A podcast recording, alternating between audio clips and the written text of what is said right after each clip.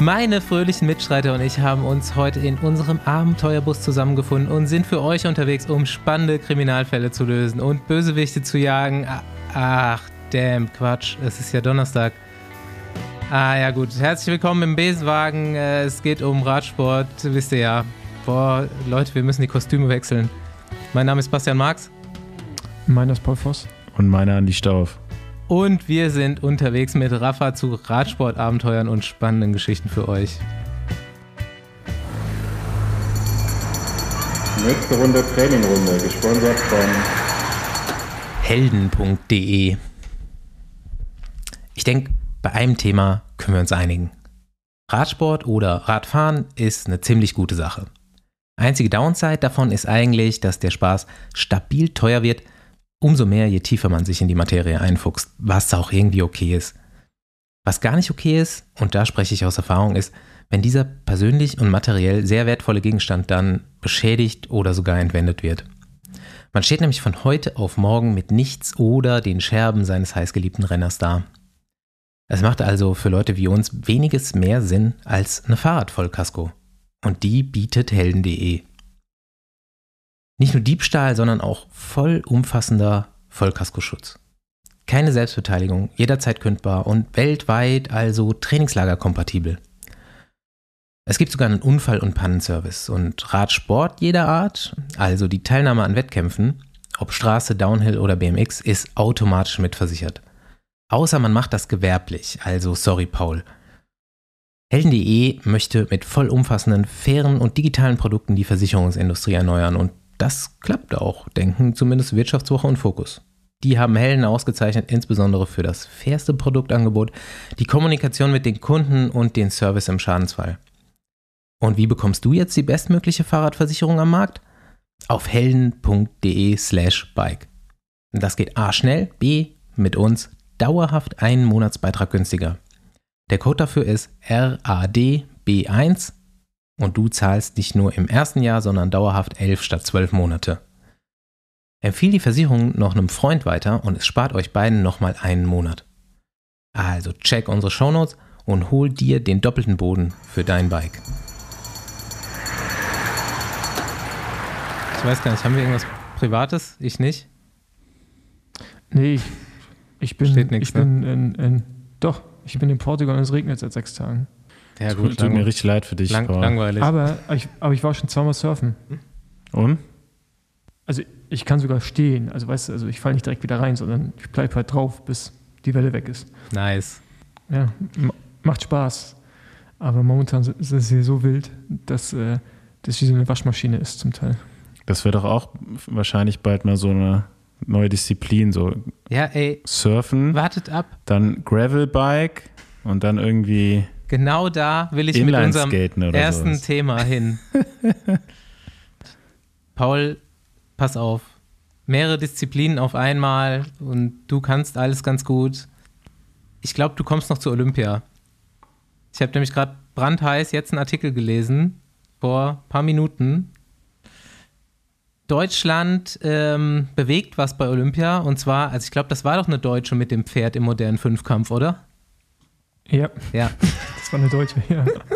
Es wird jetzt gerade ernsthaft darüber äh, diskutiert, um das Reiten im modernen Fünfkampf auszutauschen mit Radsport.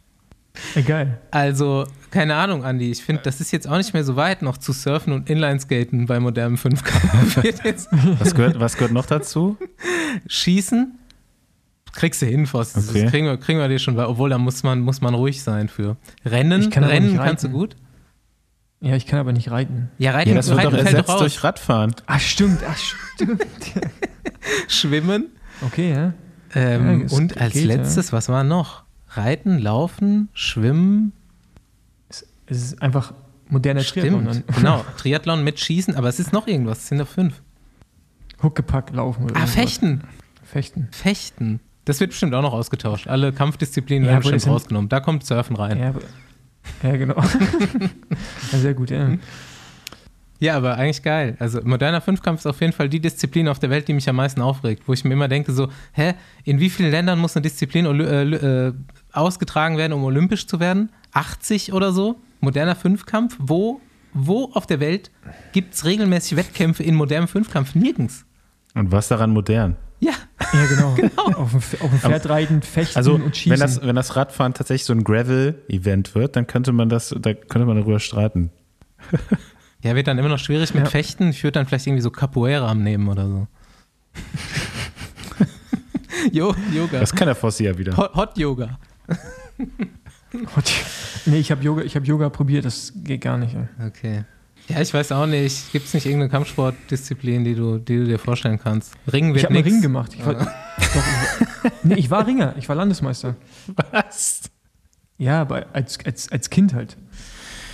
Ja, Also ich war Ringer, jetzt be- bevor- sind, sind deine Extremitäten halt ein bisschen lang und dünn geworden. Ja, aber bevor ich quasi, ich habe erst Ring gemacht, dann irgendwie auch nochmal Schwimmen, Triathlon, Laufen, Fußball, Radsport. Haben wir irgendwas vergessen? Also, Gibt es da noch. Fotos von Paul Voss dem Ringer? ja, gibt's. In so einem Ja, geilen Mutter hat Anzug. bestimmt noch welche.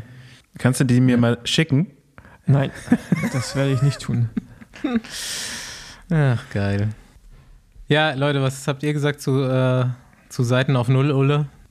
Ich war schockiert. Also das sieht echt so aus, als wenn er einfach sich hingesetzt hat und gedacht, ja, mach ich Ja, hat mal auf auch. Null. Auf, auf jeden Fall hat er das auch gemacht. Also ich kann es mir nicht anders vorstellen. Und äh, ich musste halt direkt an Egan Bernal denken, was das Ganze schon wieder relativ sympathisch gemacht hat für mich. Und für halt auch Ja, Pinarello. ich wollte gerade sagen, also ma- machen einige Seiten auf Null. da ist Ulle ja jetzt nicht alleine mit. also ich habe auch Seiten auf Null, aber oben auch. Alles auf Null. Ähm, aber ich, ich finde das Rad geil, was er gekriegt hat. Und ich finde cool, dass er zu Pinarello zurück ist. Das ist irgendwie so, so richtig oldschool.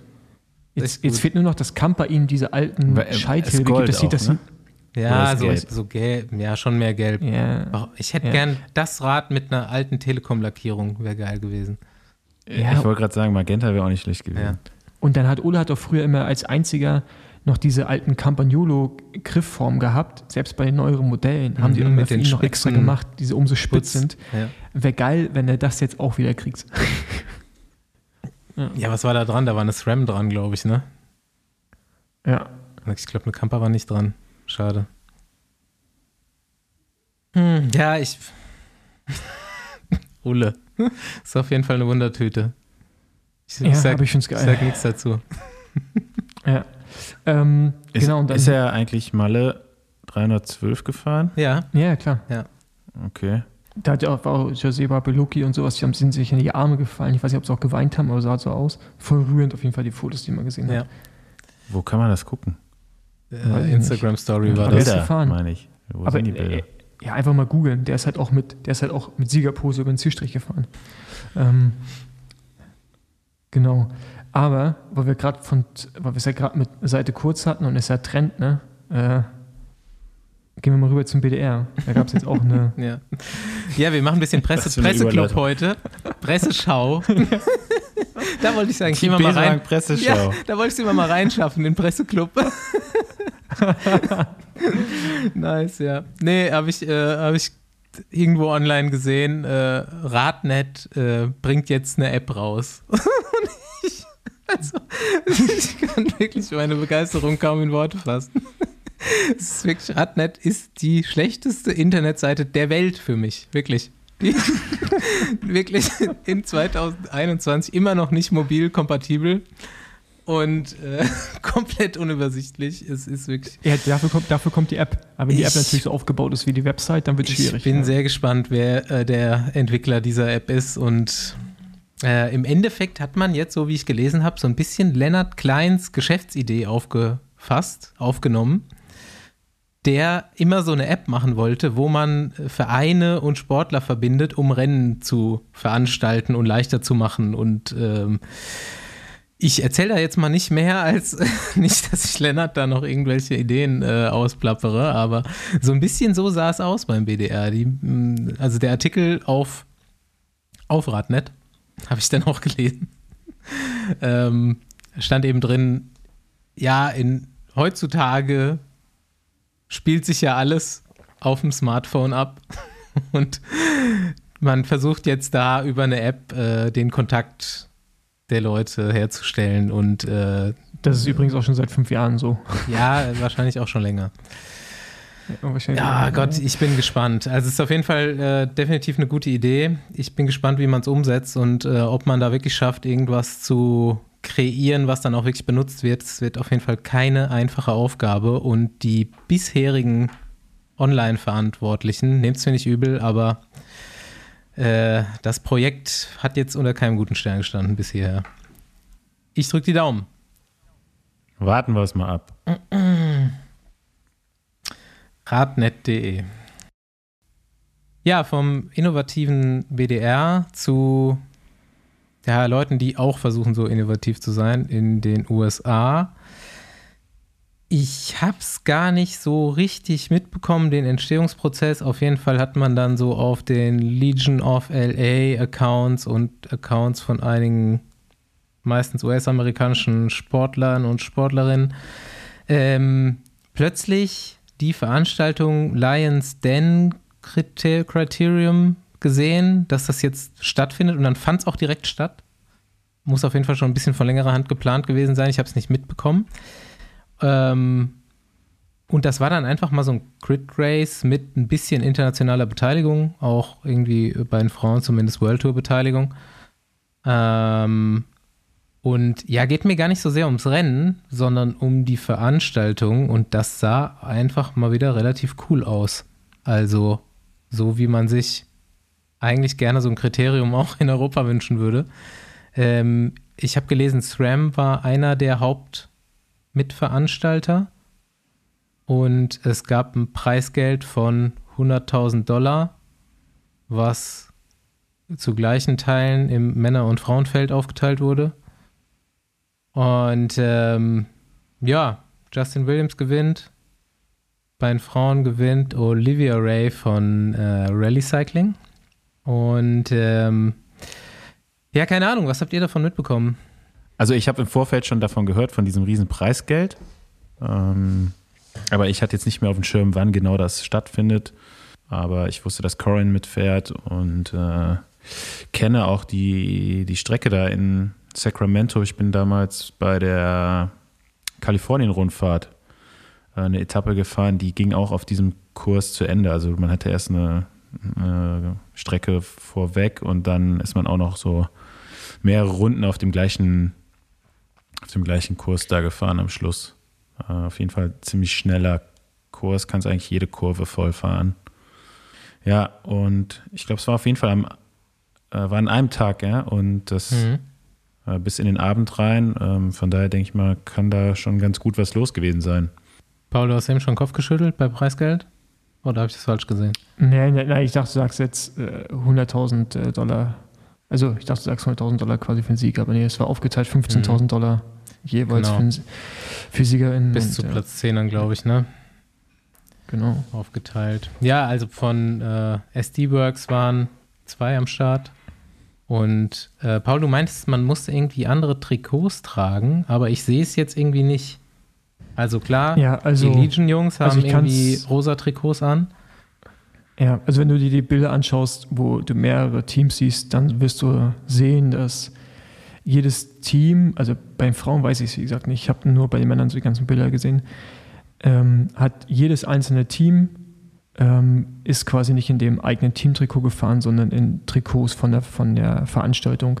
Die waren jetzt nicht irgendwie gebrandet mit irgendeinem Sponsor, sondern ähm, die haben die Trikots vom Veranstalter bekommen, weil die, die Idee von Legions ist halt, den Sport anders darzustellen, wie es halt bei Mannschaftssportarten mhm. normalerweise auch ist. Deswegen alle gleiche Trikots, eine Farbe, das ist leicht erkennbar und dazu noch äh, hat jeder Fahrer seine eigene Rückennummer. Mhm. Ja, also ähm, ja, genau. Äh, demzufolge konntest du halt immer die Leute dann auch direkt zuordnen. Es gab keine Startnummer, sondern halt wie beim Sechstage-Rennen äh, eine Rückennummer. Und ja, ich, das denke ich mir jetzt nicht, sondern das ist so, das war das Konzept der Veranstaltung. Deswegen war es auch schwer, so viele oder die Teams hinzubekommen und die Sponsoren der Teams davon zu überzeugen, das so mitzutragen. Ja, also bei den Männern weiß ich es nur.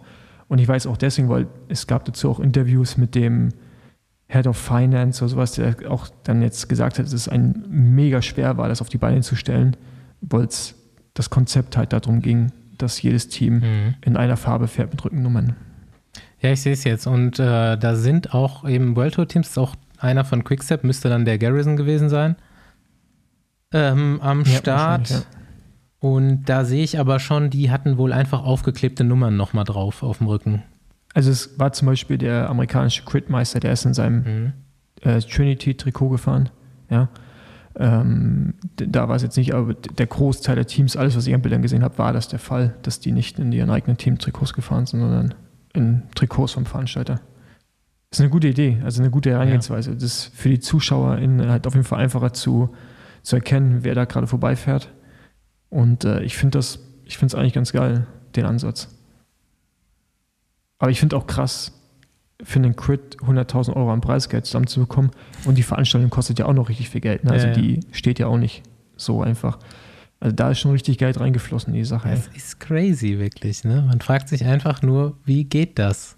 Und kann sich's nicht vorstellen in Europa. Ja, gut, ich meine, der hat halt, SRAM geht da groß rein, ne? Red Bull packt da richtig Kohle rein. Also das ist halt schon, der, der hat halt auch gute Sponsoren, ne? Ja. Der Justin Williams, muss man sagen. Ne? Das macht er schon gut. Ja, ich hoffe ja, dass wir bald äh, mal mit ihm oder einem seiner Family reden können. Was die da so alles am Start haben und noch vorhaben.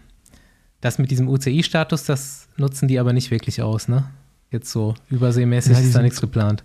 Genau, die sind eine UCI-Rundfahrt gefahren. Die haben jetzt aber schon den Ian Garrison auch äh, verpflichtet für nächstes Jahr Mhm. von De Koenig. Und ich glaube, die planen auch schon mehr. Und soweit ich jetzt gelesen habe, soll es im nächsten Jahr halt auch wieder mehr UCI-Rundfahrten in den Staaten geben. Mhm. Aber ja, deren Hauptfokus ist halt immer noch Crits, ne? Und es ist halt auch geil, wie die meint halt so Garrison, ja gut, der kontrolliert halt 80 Prozent des Rennens eh alleine von vorne nächstes Jahr bei den Crits. Und dann nutzen wir ihn halt noch fürs Leadout. Und äh, dann haben die anderen fünf Jungs, können sich halt den ganzen Tag ausruhen. Also die haben halt schon einen anderen Approach an den Radsport, Mhm. als wir ihn vielleicht in Europa haben. Ne? Ja, irgendwie geil. Also gucke ich mir immer wieder ganz gern an, was die so auf die Beine stellen. Ah, ich habe noch eine Frage, bevor wir zum Gast gehen. Äh, klingt jetzt wie gesponserte Werbung, ist es aber gar nicht. zu dem, passt auch zum Thema Rafa. Hätte eigentlich an Anfang gesollt, aber was soll's. äh, Rafa hat jetzt irgendwie rote Winterhose, ne? Ja, Ich, habe ich hab überlegt, die zu kaufen, dann habe ich mir so Gedanken gemacht, äh, irgendwie cool, aber ich habe nur, ich habe eigentlich nur so blaue Jacken, das passt überhaupt nicht. Style, Style ja Guide. rot, also an, sich schon cool, aber ist echt schwer. Ist echt super schwer zu kombinieren. ich schwarz- habe nichts Schwarzes oben. Ja, Muss zum Fahrrad passen. Ja, aber vor allem, da hast du oben eine schwarze Jacke an und dann schwarze Überschuhe, sieht ja auch scheiße aus. Du brauchst irgendwie schon noch eine andere Farbe, aber ich finde es auch, ich finde es cool, aber ich finde es auch schwer. aber mit, mit Blau, also ich habe so dieses hellblaue Race Cape und eine Winterjacke, die ist auch Ja, mehr so das- hell das sieht taubengrau. weird Das sieht total Das dämlich Das aus. ein mit, Lolli. mit, mit Weiß kombinieren und dann halt so ein bisschen weihnachtlich einfach. Ja, genau so dachte ich mir das auch. Sieht dann aus wie so eine Schlafanzughose. Ja, und mit der grünen klappt es auch nicht. Also ich bin jetzt leider, glaube ich, habe ich mich von dem Plan wieder verabschiedet, aber überzeugt mich vom Gegenteil. Mit Style Inspo. Also festlich sieht's aus auf jeden Fall. es ist ja auch nicht so richtig rot, ist ja Weinrot. Ja, ja.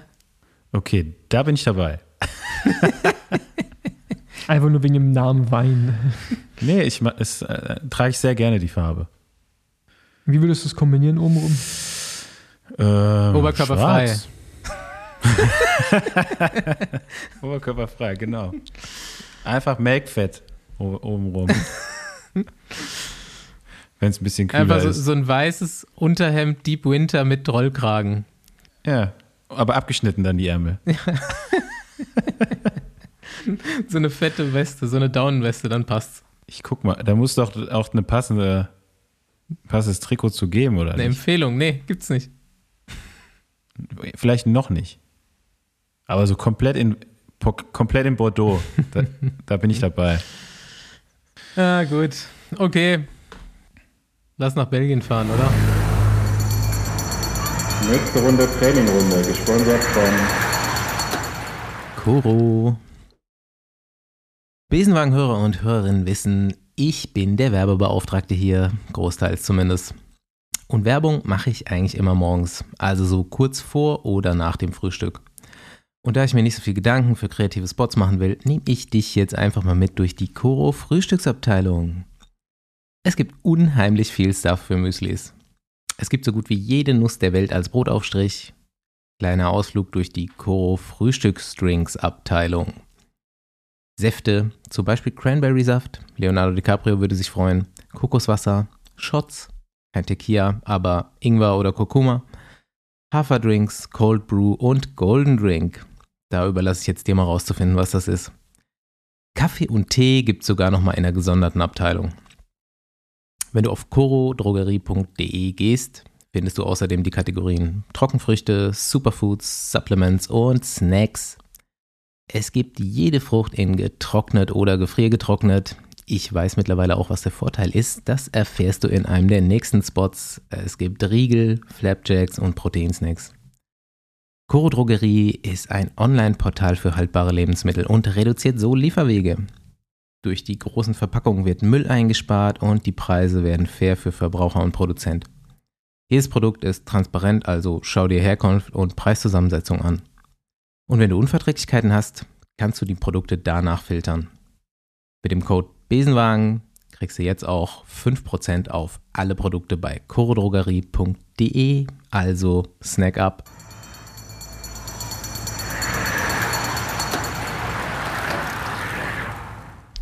Jo, Besenwagen tatsächlich nach Belgien gefahren. Wir mussten es nicht ganz so richtig, aber wir sind rausgekommen in Raren und bekommen das gleich nochmal erklärt, wo genau das eigentlich ist. Wir sind bei Laurenz Rex. Und wer sich jetzt fragt, hä, wer ist das? Ich denke, vielleicht wird man das, wenn man es jetzt noch nicht weiß, in Zukunft doch mal wissen als Radsportfan. Wir ähm, treffen einen Profi vom belgischen PKT-Team, also zweite Kategorie Bingo. Hat noch ein bisschen längeren Namen. Kannst du uns gleich erklären? Hallo, Laurenz. Hallo. Ähm, hey. Ja, das Thema ploppt im Besenwagen immer mal wieder auf und wir sind froh, beziehungsweise haben uns das unter der Woche schon alle äh, überlegt, endlich mal mit jemandem aus so einem Team zu sprechen und vielleicht auch so aus der belgischen Nachwuchsschiene. Laurenz, du bist 21 Jahre alt jetzt, ne? Richtig, dieses Jahr, also genau. Ende des Jahres 22 dann noch. Ich habe gerade schon überlegt, ob du vielleicht unser jüngster Gast jemals bist hier. Aber vielleicht fällt einem Hörer noch ein, ob schon mal jemand äh, da war, der jünger war. Aber ähm, ja, mal gucken, was wir heute so für Einblicke bekommen. Ich äh, habe schon gesagt, so mit Alex Kirsch in der Folge kam es so auf belgische zweite Kategorie-Teams die Sprache und er meinte dann so, oh, das sind eigentlich alles Teams, in denen willst du eigentlich, dein Ziel ist nicht mehr da zu fahren. Und ich bin gespannt, was du jetzt so alles erzählst. Aber vorher erzähl uns, wo du bist, wie du da hingekommen bist, warum du, Andi meinte, eigentlich Deutscher, aber eigentlich Belgier bist. Und ähm, ja, klär uns mal ein bisschen auf über die Grundlage. Ja, genau. Also eigentlich bin ich Deutscher. Seit ungefähr boah, lass mich nicht, lass mich nicht lügen, zehn Jahren ungefähr Belgier. Meine, meine beiden Eltern kommen aus Deutschland auch, in der Nähe von Düsseldorf. Geboren. Wie jetzt, warte mal, warte mal ganz kurz, hast, hast, hast du nur einen Pass? Ich habe jetzt bald zwei. Ich habe jetzt den Deutschen wieder einge, äh, wie soll ich sagen, äh, angefragt. Und äh, wie man ja die deutsche Bürokratie so kennt, hat das dann auch drei Monate gedauert, ehe ich einen Termin bekommen habe, äh, um den abzuholen. Äh, ja, aber ich bin gebürtig aus Marburg, weil meine beiden Eltern da gearbeitet bzw. noch studiert haben. Und äh, ja, dann bin ich seitdem ich denken kann hier hingekommen, in die Nähe von Raren, weil mein Vater damals eine Arbeit gefunden hat, beziehungsweise einen Job hier über der Grenze in Aachen. Und meine Eltern fanden das hier ganz toll. Dann sind wir hier, hier hingekommen und hier geblieben. Und, äh, seitdem bin ich hier, fühle mich aber eigentlich auch eher belgisch als deutsch, muss ich, muss ich da ganz ehrlich zugeben. Ja, weil meine einzige Verbindung zu Deutschland sind halt meine Großeltern und noch zwei, drei Freunde aus der Uni, aber mehr, mehr ist da nicht. Ich bin da nicht groß geworden, ich bin eigentlich zur Schule gegangen. Ich studiere da jetzt nur momentan. Okay, aber du sprichst Deutsch auch mit deinen Eltern? Genau, ich spreche Deutsch mit meinen Eltern nur Deutsch, mit meinen Freunden nur Deutsch, weil hier in Belgien, das ist so eine, ja, das ist eigentlich gar nicht, viele wissen das gar nicht. Es gibt ja in Belgien gibt es ja quasi drei Sprachen. Es gibt Deutsch, Flämisch, das ist eine abgewandelte Version vom Niederländischen und es gibt Französisch. Und die Ecke, aus der ich herkomme, das nennt sich die deutschsprachige Gemeinschaft. Das ist nicht viel, das ist so eine ganz kleine Ecke mit Eupen, St. Fitz, die geht eher mehr in die Eifel rein. Fünf Kilometer von hierher hört das auch schon wieder auf und da sprechen wir in der Tat alle Deutsch, ja. Spannend. Besenwagen mal wieder neue Einblicke hier für mich. Andi, du weißt das bestimmt.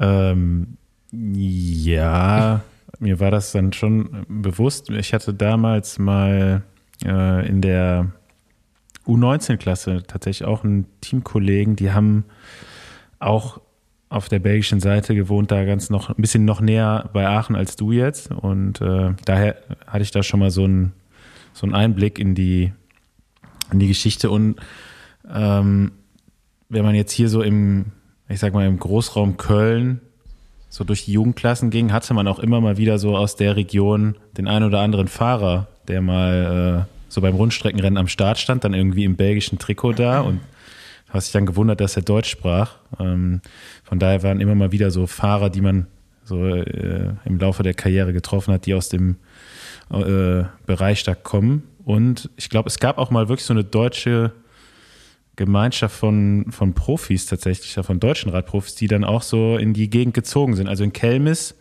äh, glaube ich, haben mal gewohnt Paul Martens, Robert Wagner. Ich weiß nicht, also ich glaube, die haben alle da in der Ecke Ja, gewohnt. Ne? Simon Ja, Geschke auch Team. noch. Ja. Ja, genau. Genau. Von, von NetApp war das Teamhaus damals auch und von Bora. Also als ich zum Team gekommen bin, habe ich da auch noch Zeit verbracht in Kelmis, ja.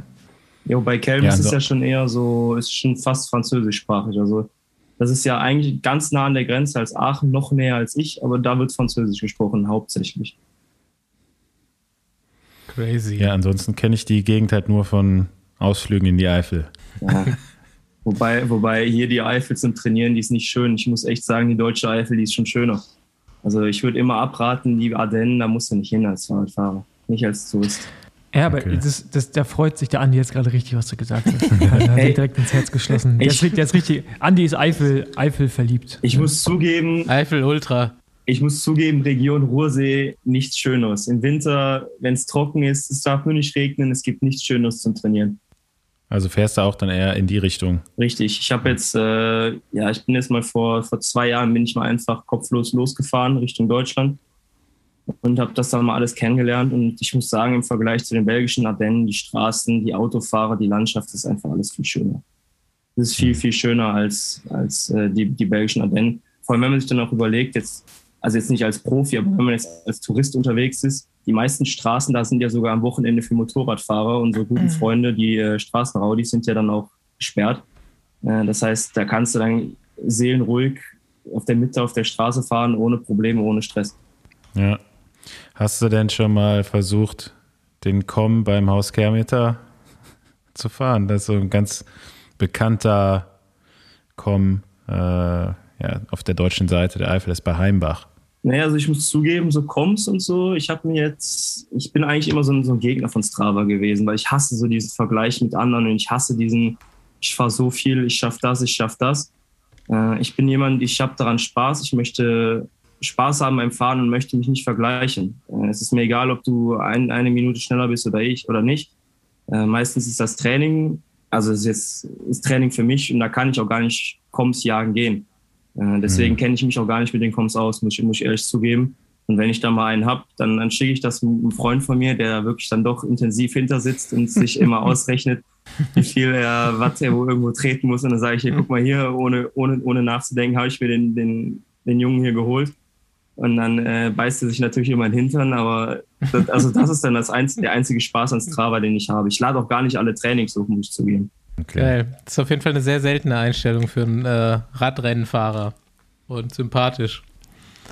Ähm, yo, ja, es hat jetzt äh, wahrscheinlich immer noch nicht jeder verstanden oder hat so eine Einschätzung, ähm, was du auf dem Rad so leisten kannst. Wird aber dann relativ klar, wenn man sagt, dieses Jahr bei Paris-Roubaix bist du 21. geworden in einer relativ gut besetzten Gruppe. Und ähm, deswegen denke ich auch, wird man deinen Namen noch öfter hören. Ähm, ja, erzähl doch mal so ein bisschen den, du bist jetzt im ersten Jahr im Profiteam quasi von Bingo, warst vorher im Development-Team. Und erzähl doch gerade mal, wie du deinen eigenen Stand deiner Karriere siehst. Wo siehst du dich gerade? Wo, wo willst du hin? Wie hat das? Du hast jetzt deine erste richtig große Saison hinter dir. Du bist fast, ich weiß nicht, 50 oder ein bisschen mehr als 50 Renntage, fast äh, 10.000 Kilometer Rennen gefahren dieses Jahr. Jetzt hast du, glaube ich, als erster von uns, als einziger von uns mal die Einschätzung, was wird das? Ja, ich, ich hoffe was Gutes. Also, ja, aber ich denke, da bin ich nicht der, der Einzige, der da, der, da, der da so drüber nachdenkt, beziehungsweise nicht der einzige Profi, der sagt, ich hoffe, das wird irgendwann was Gutes. Sicherlich gehört da viel mehr zu als die, als die mentale Einstellung, aber das ist natürlich der Punkt eins. Und äh, ja, ich möchte auf jeden Fall irgendwann dann mal doch vorne mitfahren können bei den ganzen anderen Rennen, zum Beispiel eine Flandern-Rundfahrt oder Gent-Wevelgem. Da war ich dieses Jahr zum Beispiel schon in der Ausreißergruppe, aber dann ist mir der Motor ausgegangen nach dem, ich glaube, äh, ersten oder zweiten Mal Camel, also nach 205 Kilometer oder so war es dann vorbei für mich. Äh, aber ich möchte auf jeden Fall dann doch noch ein bisschen bekannter werden, ein bisschen größer werden und dann doch auch, dass mein Name dann noch, noch öfter aufploppt äh, im Fernsehen weil ich habe einfach Spaß am Radfahren und ich möchte das, ich möchte das so weitermachen. Und dementsprechend werde ich alles dafür tun und hoffe dann, dass eines Tages ich halt dann auch vorne mitfahren kann. Öfter, nicht nur punktuell an, an speziellen Rennen in, in der Saison. Hm. Du warst auch noch bei einem Rennen, was jetzt vielleicht auch nicht so viele Zuhörer kennen, äh, beim Drövenkurs in Overeise. Warst ja. du Achter? Ja. Äh, vor Philipp Gilbert Marc Hirschi. Und äh, wer das Rennen doch kennen sollte, der weiß, dass es auf jeden Fall eines der schwersten Eintagesrennen, glaube ich, in Belgien ist. Oh ja, ähm, das jetzt von den von den kleineren kleineren Rennen in Belgien. Also es ist ein 1.1er Rennen. Remco Evenepoel gewinnt da dieses Jahr. Ähm, da warst du auch in ganz guter Gesellschaft, sage ich mal, ne? von, den, von den Namen. Ja, Und für mich jetzt äh, schon fast das bessere Ergebnis äh, Jetzt im Vergleich zu Roubaix sogar. Ja, also gerade für einen Fahrer mit deiner Statur. Ich habe gesehen, 1,93, 82 Kilo. Ja. Optimale Maße, würde ich sagen. Passt, also den, die, die Mauer Tour-Etappe gewinne ich auch. Gar kein Problem. nee, ähm, äh, ja, das, die, dieses Träufenkurs in Overrace und Paris-Roubaix, das sind schon so zwei Schmuckstücke von der Saison jetzt. Äh, ich muss sagen, das Lustige ist an dem Träufenkurs, äh, ich sollte den eigentlich gar nicht fahren und dann hat ein Fahrer bei uns aus dem Team ist halt äh, relativ schwer, schwer gestürzt in der Tour de Limousin in Frankreich. Und dann schrieb mir der, der, der Teammanager, schrieb mir, also grundsätzlich ist es so, wenn dir der Teammanager schreibt als Fahrer, dann denkst du immer erstmal, oh, was ist denn, was ist denn jetzt hier los? Was ist denn jetzt passiert? Und äh, ja, dann, dann schrieb er mir und hat gesagt, hör mal, pass mal auf, äh, willst, willst du nicht das Rennen fahren? Äh, hier der Tom Paco, der ist verletzt und äh, ich glaube, du kannst das. Ich so, ja, würde ich super gerne, weil das war so eine, das war so eine Periode, da bin ich relativ viele Rennen gefahren und ich hatte zu dem Moment, zu dem Zeitpunkt auch eigentlich gar nicht so viel Lust zu trainieren, sondern eher Rennen zu fahren, weil du bist irgendwann, der, also das habe ich jetzt in der ersten Saison so wirklich gesehen, du bist irgendwann einfach nur in dem Mut, du fährst alle drei, vier Tage Rennen und dann trainierst du ein bisschen, aber der Schwerpunkt ist auf Rennen fahren und das war für mich perfekt, äh, vor allem weil so ein Rennen auch immer besseres Training ist. Und in der nächsten Nachricht kam das, kam dann, ja, ich möchte, dass du Leader bist, ich möchte, dass alle für dich fahren, du schaffst das. Ich dachte mir so, oh ja, Träumkurs. Hm. Äh, 2018 bin ich das, glaube ich, das erste Mal gefahren.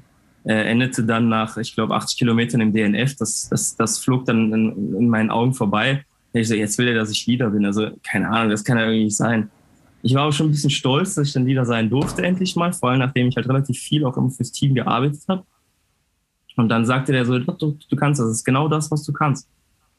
Und äh, ja, dann im Rennverlauf war es dann so, dass ich dann auch wirklich die Kontrolle hatte. Ich durfte dann auch sagen, was das Team machen soll. Und die haben mich echt gut beschützt und abgesetzt. Ich war einmal sogar in der guten Gruppe mit, mit dem Askren und Remco und ich glaube, Christoph Laporte war dabei. Und äh, ja, da bin ich dann aber dann doch äh, fliegen gegangen, habe mich aber dann doch zurückkämpfen können. Und im letzten Berg, äh, den, äh, den Moskestrat, habe ich es dann doch überlebt und konnte dann auch doch auf meinen Sprint rechnen. Das war, ich war schon relativ echt zufrieden und stolz vor allem. Äh, vor allem bei dem Fahrerfeld. Ich glaube, Alaphilippe war noch vorne mit dabei. Und äh, ja, Gilbert, Mark Hirschi, Evenepoel gewinnt das Ding monströs. Ich glaube, mit einer Minute Vorsprung oder anderthalb Minuten Vorsprung. Äh, aber das ist so ein Rennen, was dieses Jahr, ja, wie, wie, wie du schon sagtest, das kennen nicht viele Leute. Aber dieses Jahr war das auf der, auf der Weltmeisterschaft, also auf, den, auf dem Parcours von der Weltmeisterschaft. Und deswegen waren dann dieses Jahr doch äh, noch mehr Leute am Start, als sonst immer da waren, ja. Ja, man schmunzelt beim Zuhören. Klingt gut. ähm, ich darf dann jetzt auch annehmen, dass du in Belgien das Radfahren begonnen hast. Richtig, das ist jetzt noch eine ganz andere Geschichte. Ich war irgendwie acht Jahre alt oder so. ich denke, ich denke, es, es muss vor 13 Jahren gewesen sein, also acht oder neun Jahre alt war ich. Und ich war, ich war Handballspieler. Mein Vater hat Handball gespielt, mein Opa damals auch. Und ich war Handballspieler. Und äh, ich wollte nichts anderes. Und dann, dann hat sich der Verein aufgelöst. Und äh, ich hatte dann doch keine Lust mehr, in einen anderen Verein zu wechseln. Und dann hat meine Mom mir irgendwann halt, halt mal vorgeschlagen, so, ja, fahr doch mal Fahrrad. Das macht hier in Belgien ja jeder. Nee, so, nee so, so, nicht, aber so, das ist doch vielleicht cool. Äh, vor allem, weil ich, ich, ich, musste damals, ich musste ausgelastet sein, sonst habe ich hier die Bude auf den Kopf gestellt. Also ich habe ja noch zwei kleine Brüder und mit denen dann, dann haben wir hier die Bude auf den Kopf gestellt, wenn ich nicht ausgelastet war. Kennt, glaube ich, jeder, der Geschwister hat. Äh, und dann habe ich halt angefangen und nach Erzählungen, das erste Training bin ich alle 100 Meter dann äh, äh, vom Rad runtergefallen, weil ich irgendwie überhaupt nicht Rad fahren konnte, beziehungsweise nicht Mountainbiken konnte. Das hat mit dem Mountainbike angefangen. Und äh, ja, 13 Jahre später stehe ich hier, habe dann äh, 2017, glaube ich, auf die, auf die Straße geswitcht, äh, weil mir Mountainbiken einfach keinen Spaß mehr gemacht hat. Ich war, ich war in der Nationalmannschaft, ich war in der Jugend dreimal belgischer Meister, aber ich hatte einfach gar keinen Spaß beim Mountainbiken.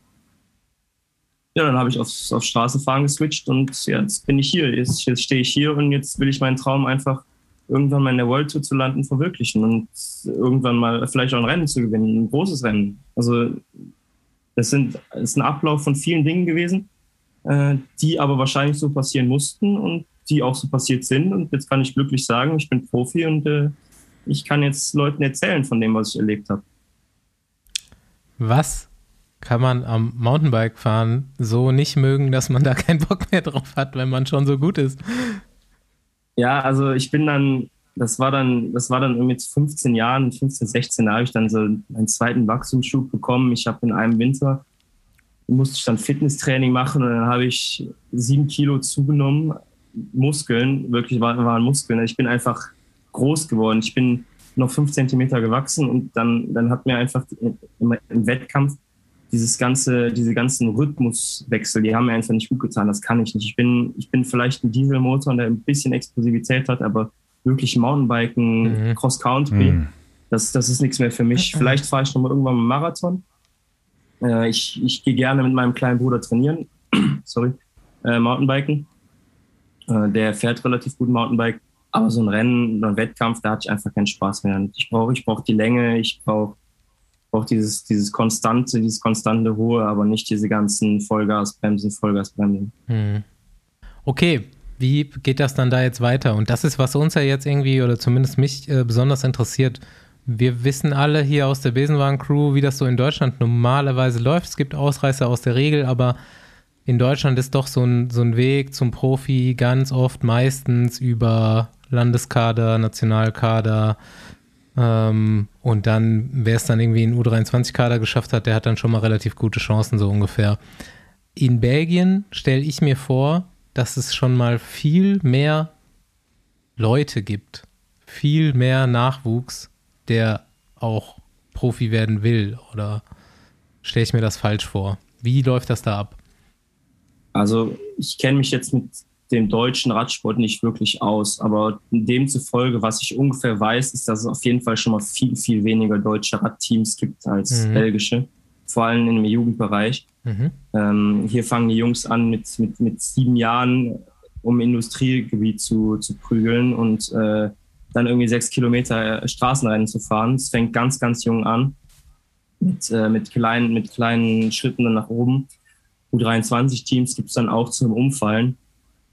Äh, es ist eigentlich so, dass best, der beste Weg zu so einem Profiteam ist, beziehungsweise wie du es machst, ist gar nicht über einen Kader. Ähm, in Belgien, nach dem, was ich weiß, mhm. haben die jetzt immer versucht, einen festen Kader zu bauen, der dann so bleibt und äh, den sie dann quasi mit Trainingslagern und so weiter verbessern. Aber das sind dann feste, feste gesetzte Fahrer, die am Vorjahr am besten waren oder was weiß ich. Äh, in Belgien ist es eher so, dass du am besten in ein Conti-Team kommst, U23. Äh, da gibt es jetzt nächstes Jahr drei Stück äh, mit, mh, mm, ich glaube, das eine Team hat auch 20 oder 30 Fahrer, wir haben 15, das andere müsste auch nochmal so 15, 20 Fahrer haben. Also lass, lass mal so um, um, die, um die 50, 60 Fahrer sein, die dann das Potenzial hätten, Profi zu werden. Und äh, jetzt gibt es dann unser Team mit dem Nachwuchsteam und danach das Profiteam. Das, das einzige Team, was ich weiß, in Belgien, oder? Ja, doch. Äh, aber der Hauptweg ist dann doch über ein Conti-Team. Naja, Lotto Sudal hat es noch, ne? Genau, stimmt. Lotto also zwei, sorry, tut mir leid, genau. Ja, aber der, der, Haupt, der Hauptweg, den ich weiß, ist über, einen, über ein Conti-Team und äh, nicht über irgendwie Landeskader oder was weiß ich. Aber die kommen, die kommen relativ schnell auf dich zu. Vor allem, die haben ihre Augen überall, weil die in Belgien mhm. fahren ja in den ganzen Teams die Rennen und wenn die jemanden sehen, äh, dann ist es auch äh, relativ schnell, kennst du den, wer ist das, Kontakte, ähm, wir möchten den haben, der fährt gut und dann so läuft das eher in Belgien ab. Aber dann ist quasi so, dass also, also in Deutschland ist schon so ein bisschen auch relevant, dass du Nationalkader bist. Ne? Also ich meine, es gibt gute Conti-Teams, aber um jetzt halt auch Relevanz irgendwie zu erreichen in Ergebnissen, musst du eigentlich fast Nationalmannschaft fahren, um die größeren UCI-Rennen dann auch bestreiten zu können. Und in Belgien brauchst du das halt gar nicht, oder? Also ich meine, das ist ja, die Rennprogramme der belgischen U23-Teams manchmal sind ja besser als die der besten deutschen Conti-Teams gefühlt. Ja, also ich, sicherlich auch nicht mehr so. Ich meine, Lotto Kernos hat mittlerweile ein gutes Rennprogramm oder hat schon immer ein gutes Rennprogramm, aber wenn ich irgendwo unterwegs war mit den Teams, wo ich irgendwie angestellt war, da waren immer irgendwelche belgischen Teams, von denen ich noch nie gehört habe zum Teil. Ja, also das ist, das ist halt Wahnsinn. Ja, ja die, der Hauptteil der Rennen hier in Europa belaufen sich ja auch fast in Belgien eigentlich ab. So von ja, Frankreich hat ja, ja, Frankreich, Belgien. Ja. Äh, ja. also du hast schon recht. Es ist, äh, in Deutschland ist es dann wahrscheinlich über diesen Kader, aber in Belgien ist es nur über die Rennen und über die Conti-Teams. Also jetzt äh, lustige Anekdote, der ähm, Michael Hessmann, der fährt auch bei, bei, äh, bei Jumbo äh, Development.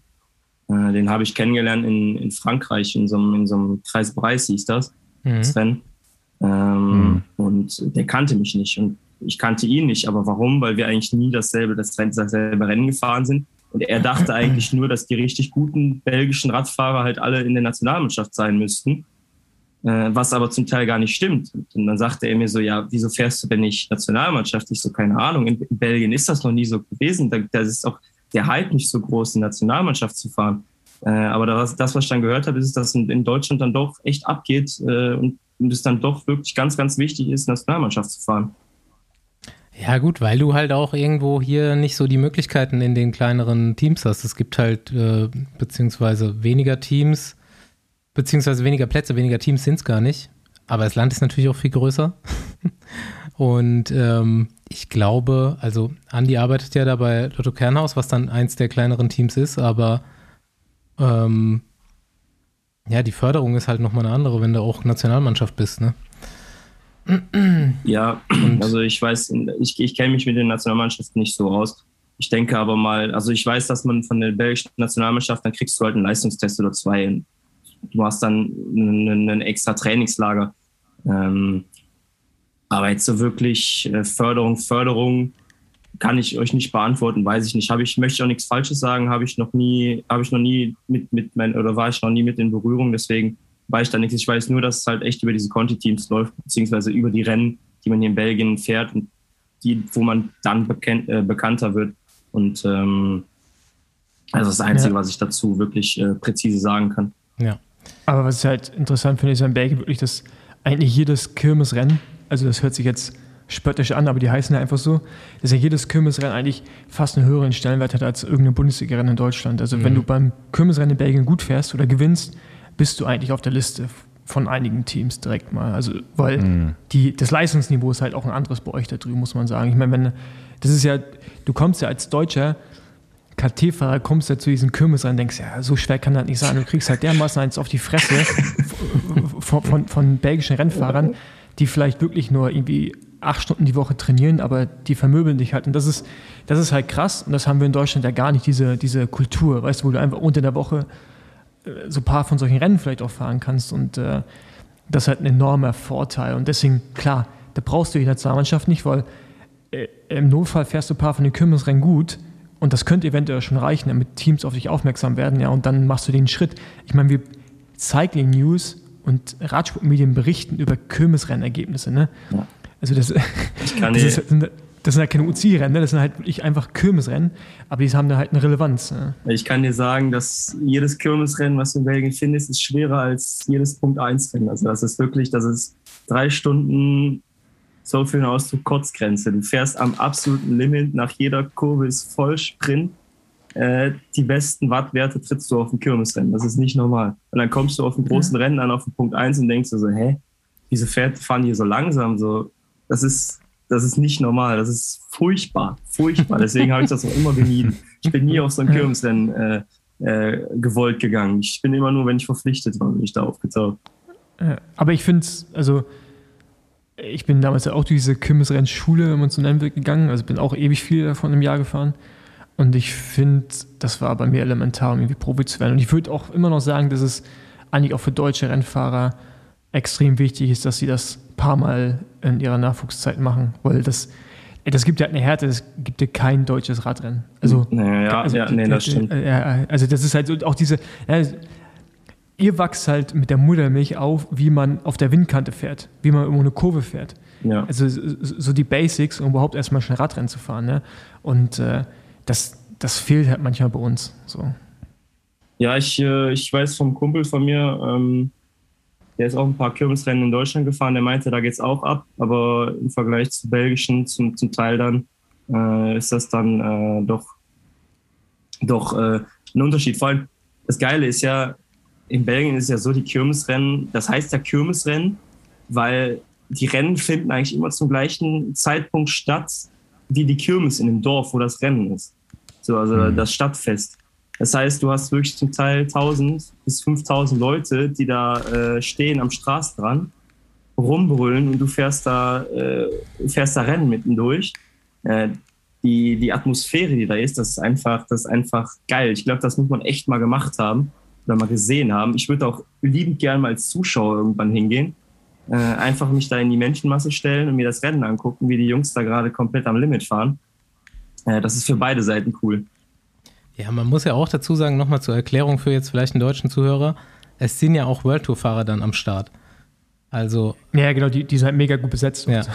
Ja, ja genau. das ist, es gibt ja. Kirmesrennen, es gibt Kirmesrennen. Also es gibt Kirmesrennen und Profi-Kirmesrennen. Ja, Pro-Kirmes, ähm, genau. Profi, ja, das ist zum Beispiel äh, Güllegem Kuchse oder Rütterworde oder was weiß ich. Und da kommt zum Teil dann auch, dann stehst du am Start, denkst dir nichts Böses und da kommen auf einmal zehn Kampfmaschinen von Quicksilver am Start. Und du denkst dir jetzt, okay, äh, ja, was, ja, eigentlich gehe ich jetzt lieber wieder in den Bus und möchte eigentlich gar nicht fahren.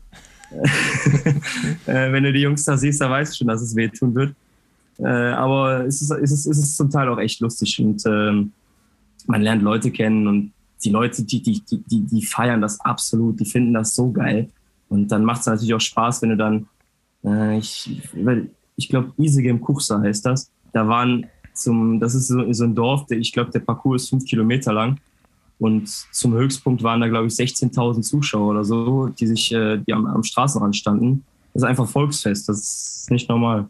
Das ist auch nochmal so ein bisschen der Unterschied vom Kirmeskurs zum Rundstreckenrennen in Deutschland, ist halt auch, die sind meistens länger, die Runden sind einfach viel länger. Und in Deutschland hast du halt oft so eine Rundenlänge von um, die, um einen Kilometer. Also es ist eine ganz andere Art, auch Rennen zu fahren. Ähm, wenn du da halt in Belgien so große Runden hast mit, dieser, mit der Besetzung, ähm, ist natürlich dann so der Speed oder die Power, die man am Stück leisten muss, einfach höher. So als in Deutschland. Da ist halt viel mehr Kurven fahren und so weiter antreten. Ja. Ähm, das ist einfach eine komplett andere Art von, von Rundstreckenrennen, sagen wir mal, so im, im Oberbegriff. Sind das, sind das nicht so dann Kriterien eher sogar fast ja. schon? Mhm. Ja. So genau. äh, rund, rund um den Aachener Dom gibt es doch, glaube ich, und rund um Köln oder irgendwie sowas. Gibt es da nicht irgendwie so Rund um Köln, ja, das ist auch ein bekanntes Kriterium hier in Deutschland. ähm, nee, ist eines der letzten Profirennen, aber äh, in Aachen selbst gibt es ein, gibt's ein äh, traditionsreiches äh, Rundstreckenrennen ähm, auf Kopfsteinpflaster rund um den Aachener Dom. Ne? Ja, da kann ich mich auch äh, dran erinnern. Dann, da wurde ich mal gefragt mitzumachen, habe ich gesagt, besten Dank, nein. das tue ich mir nicht an. Ist ein gutes Rennen. Gutes ja, Rennen. als Zuschauer bestimmt. Ja, letzte Frage dazu, beziehungsweise nicht ganz dazu, ist nochmal zurückgehakt. Was mich interessieren würde, ist, wie groß die, äh, die Nachwuchsfelder so in Belgien sind. Äh, wenn du jetzt, du bist dann eingestiegen U17 Ja, also ich bin U17 wirklich das erste Mal, meine, meine, nee, pass mal auf. U19 war meine erste Saison wirklich voll auf der Straße. Okay. Ich habe vorher immer, immer beides, ähm, beides gleichzeitig gemacht, aber mhm. U19 war wirklich meine, meine erste Saison auf der Straße und zu der Größe. Es gab jetzt sogar letztlich, irgendwann gab es ja diese Regelung von der UCI, dass das Fahrerfeld begrenzt sein muss. Mhm. Und äh, ich glaube, das ist bei der U17 oder U19 maximal 150 Fahrer und das ist immer ausgelastet. Geil. Also da ist schon echt viel los. Da ist echt viel los. In den Kirmesrennen ab und zu ja, ab und zu nein. Äh, aber vor drei Jahren war es so, dass du dich vorher zu den Kirmesrennen vorher im Internet einschreiben musstest, äh, weil zum Teil sich 300 Leute dafür einschreiben wollten und äh, die quasi dann immer so voll besetzt waren. Also es ist schon echt immer extrem viel los. Ist ja auch, Belgien ist ja nicht groß, ne? Belgien ist mhm. ja echt nicht groß im Vergleich zu Deutschland. Und äh, dann fährst du, also die Jungs, die fahren dann auch gerne 200 Kilometer für so ein Kirmesrennen. Ähm, es ist dann einfach ein, ein, ein Tagesausflug.